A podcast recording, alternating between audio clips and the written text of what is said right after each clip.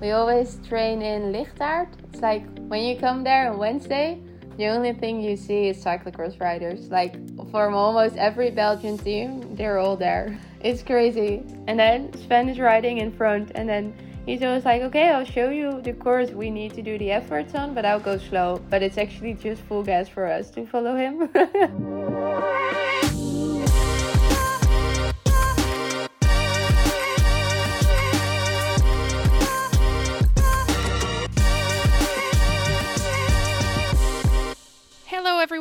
Magali Rochette here, and welcome to the Fever Talk podcast today for another episode of the 20 minutes with your favorite cyclocross racer.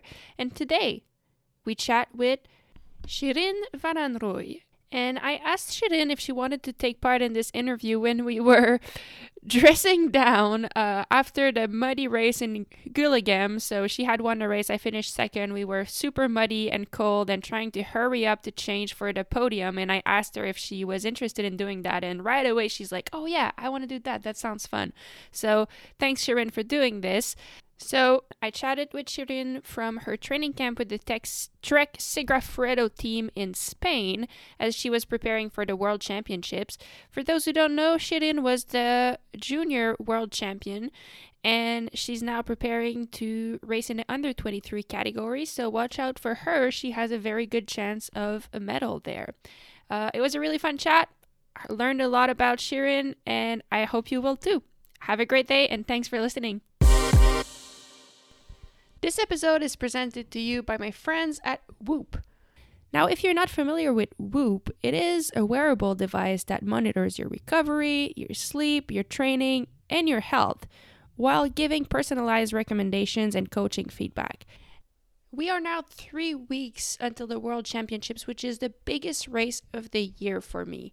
And I want to make sure that I use each day to prepare the best I can and I can optimize each day. So the whoop will be crucial crucial for me in that preparation.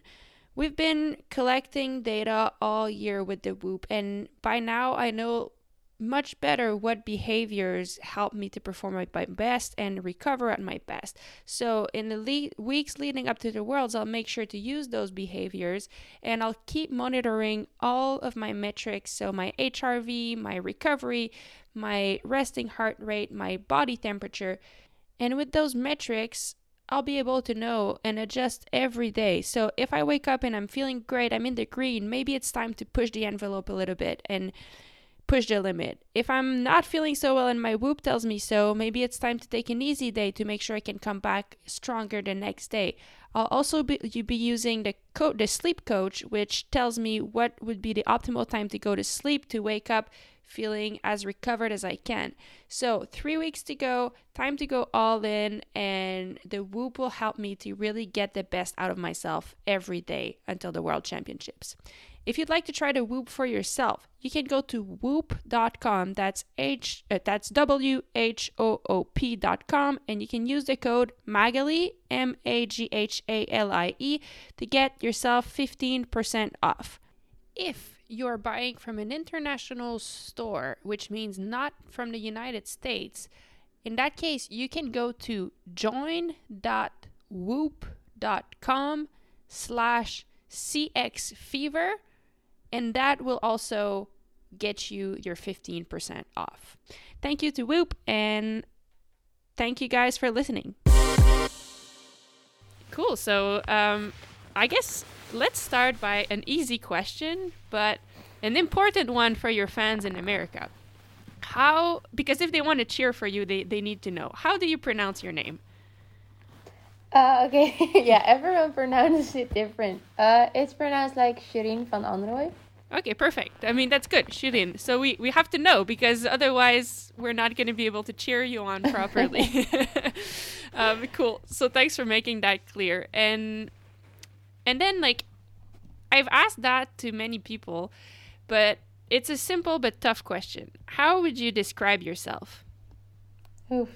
Um, that's a hard question. Like, um, just in cyclocross or in general in Just in, cyclocross? no, no, just you as a person. I mean, or actually, you respond the question as you wish. You know, it's you can explain who you are as a racer or just as a person. Um, okay, I think as a racer, but maybe also in daily life, uh, I think I'm pretty like ambitious and I really work hard for goals I want to achieve. Um, and I know I'm just always happy and smiling, and I always just want to help people. And maybe in cycling, not so much as outside of cycling, because I also want to beat them. Um, but yeah, I think like one of the most important things for me is just to be like honest and happy, and yeah, just be myself. Cool. Um, so right now you told me you're in Spain. Uh, you're you're with the the Trek Segafredo team camp. Is that right? Yeah, I'm with the road team here. Yeah, they have a training camp to prepare for the road season, and um, I'll fly home on Tuesday instead of next week. Um, so I've been here for only one week instead of two, but it's been a good preparation, I think.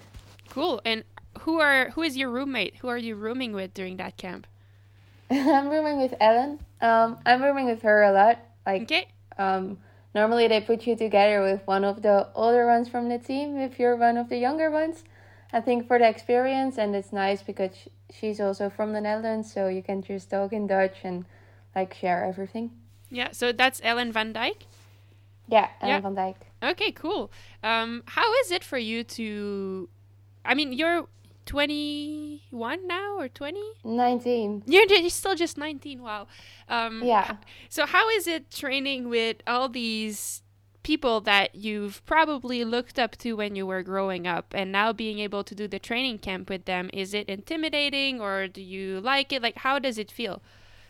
Um it changed over the last year. Um mm-hmm. the first year when i came here it was very intimidating i think. Like not really, but in my head it was intimidating because you feel like they're so much better than you are. Um, now I did feel like I made a big step as well, and now it's just really nice, and I really know all the girls a lot better than I used to do last year, and yeah, it's just they want to help me with everything and teach me a lot. So yeah, it's such like such a big opportunity to work with all these ladies that have all the knowledge that I want to have in a couple of years as well.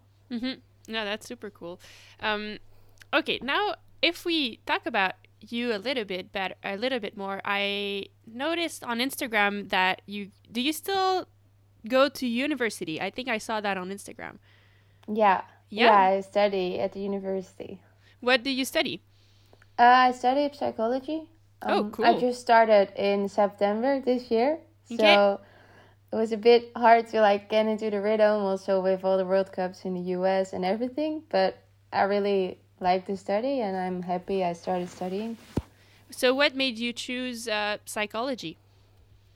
Um, I was really doubting between movement sciences and psychology. Like I also talked a lot about it to, for example, Puck because she is um, studying movement sciences. Mm-hmm. Um, but then in the end, I didn't really like the science part, and it's like 50% of the study. So, yeah. Uh, and I liked everything about psychology. So then in the end, the decision was pretty easy to make. Okay. And do you feel like it's uh, like what you're studying and learning in school? Do you feel like it can help you in the races, you know, because there's such a big mental side of racing? Do you feel like you're able to learn, to use what you learn in school to become a better cyclist? Yeah, I think so. Like, um, you just learn a lot more about yourself than I used to know about myself. And sometimes, yeah, yeah it's just weird to like know why I act in a certain kind of way. Um, but I would really like to like um, study further and then do like sports psychology. Okay. Um, and then because yeah, it's just such an important factor in cycling or like in sports. Um, and I'm really interested in like trying to help other people to like just deal with all the pressure and everything that is also coming with cycling. Yes, it's it's kind of cool to think about it though. Like if you do become a sports psychologist with all the because I mean I think it's one thing to learn it in school, but you also get to experience everything. So yeah, I mean yeah, the I amount it's helpful. totally like the amount of knowledge that you're going to have gathered after the end of your career to be able to help people. It's not only like i know this is happening in your brain it's also like i've experienced it myself and that's how you get out of it. Like that's pretty cool. Yeah it would be nice to help other people out as well. Yeah okay, I made some research, not too many research, but um, I noticed that you have participated in a Super League triathlon before. Is that are you like? Did you start cycling from triathlon, or um, like what what's the story with triathlon? Um, I think I just did everything actually when I was younger. Like I think from when I was four or five years old, I was already like um, on the track of athletics and just like copying everything my brother and sister were doing, or at least I was more, I think, jumping around, but I was like already there. And um, I also already got my first bike then. And um, then my sister was doing triathlon, and I really, like, I couldn't choose what I preferred to do. So I thought, yeah, let's do triathlon as well.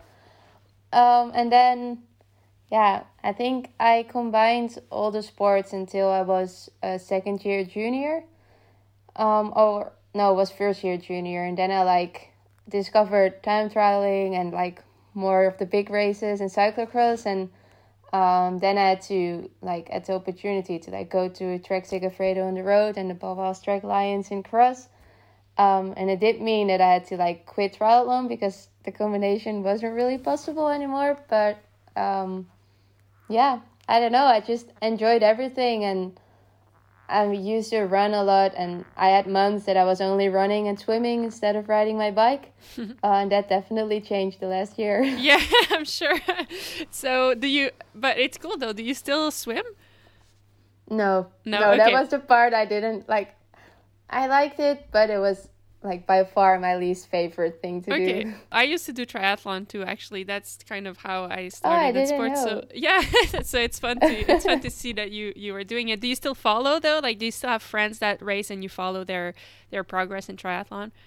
Yeah, I still follow like everything I think in triathlon. I follow like all the um like the world triathlon races um just on like I don't know what it is but just on the live Yep. TV um and I still have a lot of friends in the Netherlands that are still doing triathlon so I'm still following everything and I always said like I think I'll go back once like Okay, I really want to do Ironman um and I just really like the sport. So Yeah. I think maybe in a couple of years time I'll like try again, but I'm not sure. That's cool. I mean, you're gonna put a lot of time on, on the time trial on everyone, and yeah, that's that's, that's pretty fun. Um, Just have to get back to the swimming pool then. yeah, yeah, yeah. That's great. I mean, it. I feel like I used to love the swimming, and now like I'm so weak from the upper body that like I feel good for the first hundred meters, and then I'm like, oh, now I'm dead. Yeah. but so I would need tra- I would need training. Um, cool. I you mentioned your your sister and brother. Um, I think your sister also races uh, cyclocross. In I, Yeah. is she still for the Star Casino team, or Uh, did she no, switch? She, yeah, she switched teams. Um, she's now racing for Alpha Motorhomes, like a Okay, Belgian cool. team. Um, but she's struggling with a lot of back problems, so she only raced the first couple of weeks of this season, and now she's not able to ride. So Oh, that's a Yeah. bummer. Okay. Yeah. And but I so I guess my question doesn't apply, but before her injury, how is it racing with your sister in the same race? Um, do you train together and do you like is there like family competition? Like do you feel more competitive against your sister? And I, I guess she's your younger sister or, or no, older no, older she's sister. 25. Yeah. Oh, she's twenty five. Okay. Yeah. Um so we one weekend we always train together. Like Yeah. I really like it. I actually never train alone at home. So That's cool. um and then in racing, I think I'm the competitive one. Like when I came over from under 17 to like the junior racing between the elite, my goal was really to beat her. Um and I don't really I don't really think she was that focused on it as I was, or at least it wasn't really my focus. But I did like to like end in front of her, um, and I think in general I'm just a bit more the competitive one of us two. hmm But it doesn't. I mean, I guess the comp- does the competition stays on the race course, and then when you go back home for dinner, she's it, it there's no more competition. Oh no, it's only in racing, and then Okay. not at all. Like we're really close, and she's more like my best friend, and we just do a lot of things together, and it's just really nice. We can both like ride our bikes together and make each other stronger. Yeah, that's super fun. It's such a cool thing that you can train with your sister all the time. It's it's also like I, I don't know. I, I feel like when you're riding with someone you get to bond so much because you have so much time to just chat about everything and anything. So it's it's a cool way to build a relationship, I think. Yeah, it's really nice. Yeah. Okay. Um now do you I mean, do you have I know like you're probably very busy with school and training and all of that, but do you have other passions or interests outside of cycling? Um like when you're when you have free time, what do you like to do? Um, I really like to like go have lunch or anything with my friends from school. Um, like still the friends from high school actually. Um, but then also I really love to cook. Like I think I cook dinner and lunch every day at home, and I Oh, really cool. like it. And I just like at first I was following all the recipes, and now I'm just like, okay, maybe this goes good together. And sometimes it works out really well, and there are the other times like it's just not really nice to eat. But um, so yeah, I really like cooking as well and baking, of course. Um, and otherwise, I always go out with my dog to the beach. Like I live 2k away from a small beach along the sea. Um, I just go there with my dog and walk. And, That's cool. Uh, what kind of dog do you have? and we have a boxer. Uh, Okay. it's a small one. Yeah. Um, really fit. She really likes to run a lot. And yeah, she's So do you- super happy. It's so nice. do you train with her? Do you bring her for runs sometimes? Yeah, she Yeah? always joins me on a run. Um, and then also if I go and do like a cyclocross training or go into the forest, sometimes my mom is coming by car and then she's coming with me and then she's just running behind me for a lap or two laps and That's yeah, awesome. She really likes it. That's so fun. Um, and and you talked about cooking. What is um, like where does that passion come from? And do you have like a specialty or something that you really love to cook? That let's say your friends are coming, you're like, oh, I'm making this. Like that's that's my best thing. um oh good question i don't know i really like to make uh gnocchi or like i Oh, don't know how to pronounce it Yeah, gnocchi. I think that's how it is. Yeah. I mean, I'm not I really- Italian, but I think. yeah i really like to like have recipes with that i cook that a lot i also always cook that like in the camper before races and everything. Mhm. um um yeah. But i don't really know where it comes from. Like i just started cooking more and more and then yeah right now i just cook for the family and i just really like it. Um, also, I mean, you did talk about going in the forest for training, and I'm curious. Do you also join? Um, are you like? Do you live close enough to join the weekly trainings of the Trek Baloise team? So Lucinda was telling us that I think once a week you guys meet for training in the forest. Do you join those trainings?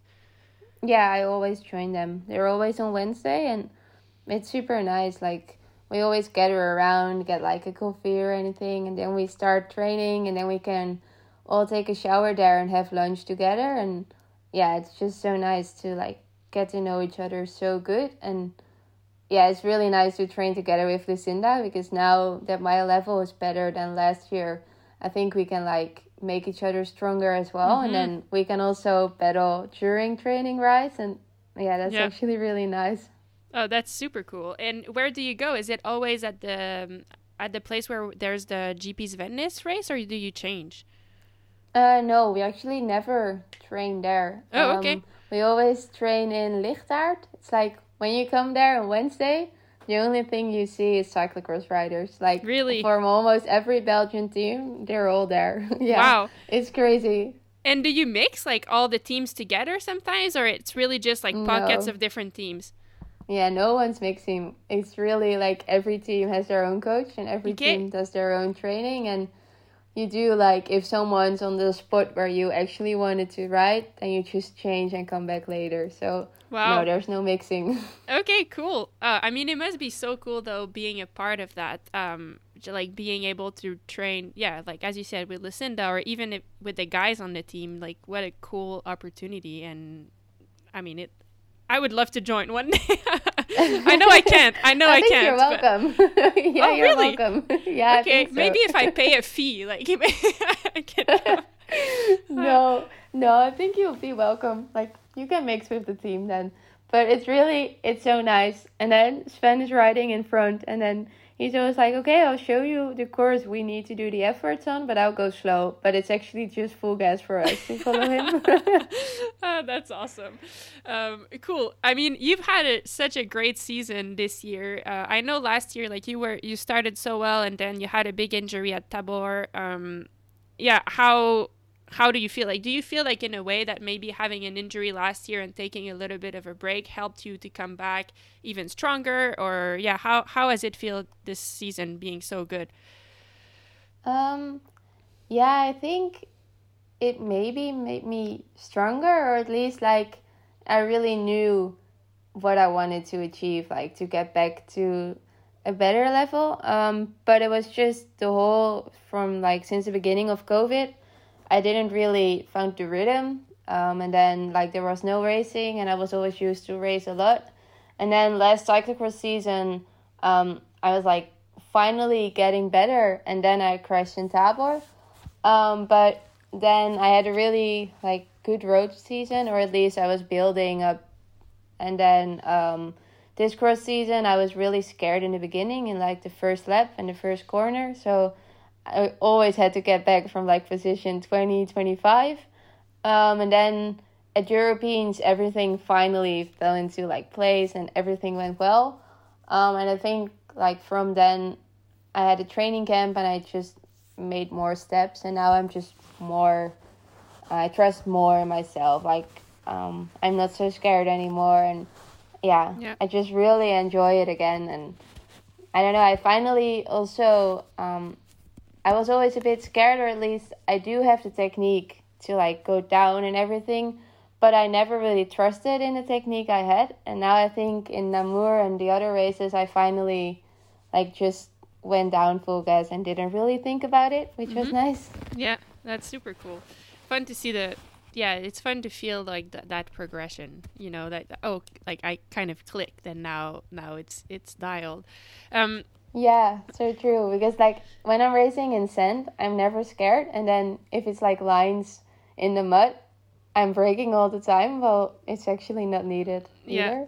it's I'm the opposite. I'm I'm fine in the mud, but in the sand, it's like I have a mental blockage. Like I always mess up in the sand, and I, I don't know. I, I would need to practice it. yeah, I think that's mental. Yeah, no, I think. I love the sand. yeah. um. Okay. Cool. And what's your plan for this summer? Like, do you plan on finishing your race season at the Worlds, or and go like straight into road, or like what's what do you dream of for this summer? Um, yeah, I ride Worlds, and then I have a period off. Um, I think I'll go on a city trip with my sister. Um, and then I'll start racing in March again on the road. Um, I'll probably race also um, like Strada and Liège. Cool. Some of the bigger races, um, which I'm really looking forward to. Yeah, uh, that's exciting. I'm racing a lot of like smaller stage races as well. So I actually just want to discover more what I can do on the road. Um, and then, yeah, I have a pretty full road season, but then I'll stop, I think, in September so that I can like have a full cyclocross season again as well. Yeah, that's exciting. Um, I'm also very interested about your vacation. That's kind of where I was going. Um, where, because we want to get to know you. So when you talk about a city vacation, where, which city do you want to visit, and what's what's your plan? Um, so we had a plan, which okay. was going to New York after. Oh my god! Yeah. But that plan changed. okay. so now we don't have a plan yet. Um, we only know we want to go to a city somewhere in Europe um, but we actually have no idea to what city it will be. Okay. Um, because yeah, we really wanted to go to New York, but also with like the pandemic and everything, we don't want to go somewhere where the risk is pretty high. Mm-hmm. Um, and there are a lot of like cases in New York, so I think maybe we will go to Portugal. Oh, um, cool. Or a city in Italy because of all the pasta, pizza, and ice cream and everything. Yeah. yeah, now you get to taste actually the real gnocchi also. Yeah, yeah, yeah, I tried them. Like after Europeans, I went on a city trip to Venice, and yeah. I tried the real gnocchi in Italy, and it was really good. So we're not really sure where we want to go, but I'm just sure we're going somewhere just to have time off and not be on the bike and just do something else. Yeah, yeah, that sounds really fun. Um, and I like you talked about the USA, and that's one thing that I mean I know like now the plans change. You're not going to be able to stay for as long, but um, are you? Ex- I mean, I know you came to the US in the fall already, but are you excited to go back? And if so, like if you had a couple days to stay in the US, what would you like? What's what kind of part of the American culture would you like to experience? You know, I know some people like are excited about the shopping in the US or some type of food or anything. Like is there anything for you that you're excited about? Um like now to go to the world, I'm not sure because it's not really like one of the parts I would go to if I would travel to the US. Yeah. So, um yeah, right now i'm not really sure because i was so impressed when i arrived in the us like how big everything was. Like everything was just the double size of what it is in europe but like literally everything. Um but yeah i don't know. I would i really wanted to go to like grand canyon and just like Oh, really yeah. go to all the big hikings and like really see all the things that the us is also famous of but that was all so far away from Arkansas, Yeah. um, which is why then we planned to go to New York because I did want to see a big city in the US. Yeah. Um, so yeah, I think most of all just the big difference between Europe and the US. Yeah. Uh, I mean, New York, if you have a chance to go one day, it is kind of impressive. Like, just the amount of people walking around and, like, the, the it's just really big and it, it is uh, kind of cool. And even, like, I'm not much of a shopper, but you go shopping and the shops are, like, mind blowing. Yeah. You know? Yeah, that's what I wanted to see. Like go to the Nike store or anything, which is like huge over there compared to how it is like, especially compared to what shopping we can do where I come from. But Mm-hmm. also, if you compare it to Amsterdam or anything, then Amsterdam is just really small. Yeah. Oh, cool. Well, hopefully one day you get to go. I mean, there's it looks there's going to be plenty of other chances to go race and explore the U.S. I think so. Maybe one day yeah, you can for go. sure. Um, okay, couple of quick one to finish. Um, do what is your favorite Netflix TV show? Or it doesn't need to be Netflix, but like I don't know, fa- favorite TV show. Um. Or do you even watch TV? Maybe you don't even watch TV. Yeah, yeah, I watch, or I don't really watch a lot of TV, but I do watch Netflix, like while traveling and everything. Yeah. I just finished Emily in Paris. Um, Okay. I really like that one, so yeah, I think I'll stick to em- Emily in Paris. Okay, you're the second one to tell me that, so I'm guessing I'll, I'm gonna have to watch it. oh, it's really good. Yeah, Yeah. yeah, we were talking about it like here at dinner. Um, Yeah. I think almost everyone of the team already watched it, so Okay. it's really good. cool. Um, who's your favorite? Uh, not your favorite. Who's your best friend on the racing circuit, if you have one?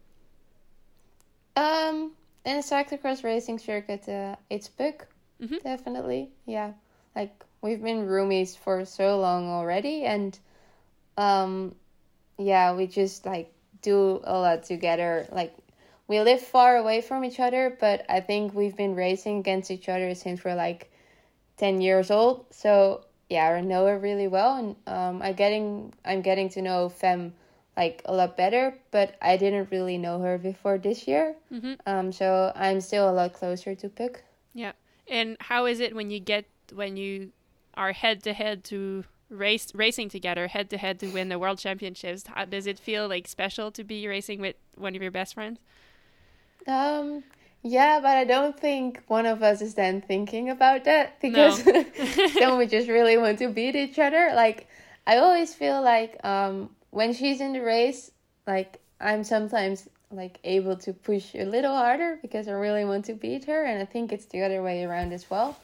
Um so but then after the race it's always like directly happy for each other and just like supporting each other, which is really nice. hmm Yeah, that's cool. Um, do you have a favorite book? I mean, do you read? And if so, like, is there a book that you read this year that you would that you really enjoyed? Um, yeah, I like reading, but now with the books I need to read for school as well, there's not really a lot of Yeah. time for different reading. Um, but I really liked reading the book of Anna van der Breggen. Oh, Um, yeah. Oh, I didn't read yeah. it. I, I, No, I it don't know. I, I think it's only in Dutch, okay? but I'm okay. not sure. Um, but I really liked reading that. Um, it's just about her life as a cyclist, and there was also a chapter about like for the first time ever joining like a world tour team as a young rider, and I really recognized a lot of things I was struggling with last year as well. Mhm. So it was really nice to just read about it and yeah, just to know how she dealt with it. Yeah, that's super cool. Um, okay, two more question. Do you have uh, who's your biggest inspiration? Do you have someone that I mean, it doesn't need to be in sport, but someone that you really look up to, uh, that you, yeah, inspire or you're inspired by? Um, yeah, it will still be, I think, my old coach. It's Mark Hedemans. He was a triathlete, um, but he had an accident and he's now in a wheelchair, but he still did like the Ironman and everything. Hmm. Um, but yeah, I'm just always impressed by everything he's still achieving and also I like his positivity in life after every setback he had. So yeah, he's definitely an inspiration and I think that's also why I'm like still thinking to like get back into triathlon like one day to like still do an Ironman because that was also one of his dreams.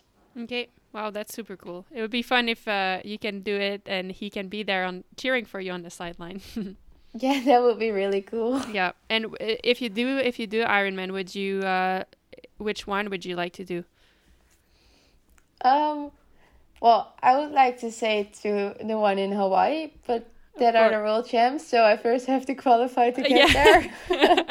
so okay, so, So, I if don't you know. so if you did Ironman, you would try to do it like pro, like a full on trying to go fast in the Ironman, not just like finish the yeah, not complete just the for race. fun. Okay. No, no. I think if I would do it, I would make sure I I'll be fit to like really race instead of just try to finish it. Yeah, yeah. I mean, I'm sure you could finish it any day. So, uh, I mean, with a bit of training. But yeah, that's cool. I love that. Um, okay, last question. And I've asked everyone on the podcast. So it's called Fever Talk. And fever for me is a way to describe a passion. Um, so, like, something that you really love, but you love it so much that it makes you, it gives you like a little kick, you know? Um, so it can be anything. Sometimes for me is like finishing a interval session that I pushed myself harder and I feel really good about it. Or it can be yeah, spending time with my family or whatever. Um, so I'm asking you, what gives you fever? Um, whew, good question. Um, definitely in um like during racing, I think if I have like a lap that everything goes perfect and I'm not making any mistakes or like just the whole race, that's just I think that gives me fever. But then also, um, yeah, definitely after a really hard training ride or anything, like here we needed to try like ten times one minute, like actually just full gas, and you needed to try to get to the tenth, and then I completed ten, and then yeah, I think that's like the thing, like a fever for like the cycling fever, definitely. Yeah, I love it. Cool. Well, thank you so much for sharing. Um, is there anything else that you would like to say that we Um, f- that we forgot to talk about you, like that people really should know about you, or Um, I don't think so. I think they learned a lot about me already now. okay, cool. Oh, actually, you know, I did forget something. I asked everyone um, if the cycling fans that come to see you race want to bring you a little gift. What should they bring you? So, for example, Puck, she said like there's special kind of candies that she really loves from America. yeah, she or- really likes them. yeah. okay. So you know, is there anything that for you, like, if people want to bring you something, what should it be? Um. Uh, I don't know. Like, I always think like in the U.S. you see all these pictures and videos of all the like really good American cookies and everything. Like, Okay. I never tried it actually. so maybe. yeah. Yeah. Maybe that would always. you understood. Okay. Good. That good. would be pretty good. Cool. Awesome. Well, thank you so much, Sharon, for doing this. And uh, yeah, uh, best of luck with your training camp. And I guess I'll see you soon in the US. Yeah, thank you so much. See you in America.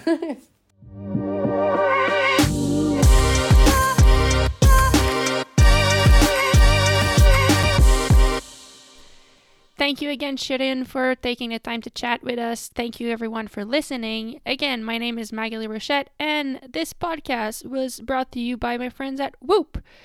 If you want to get your own Whoop, you can just check the link in the notes of this podcast to get yourself 15% off. Or you can use the code Maghalie, that's M A G H A L I E, at checkout on whoop.com. Thanks again, and see you next time.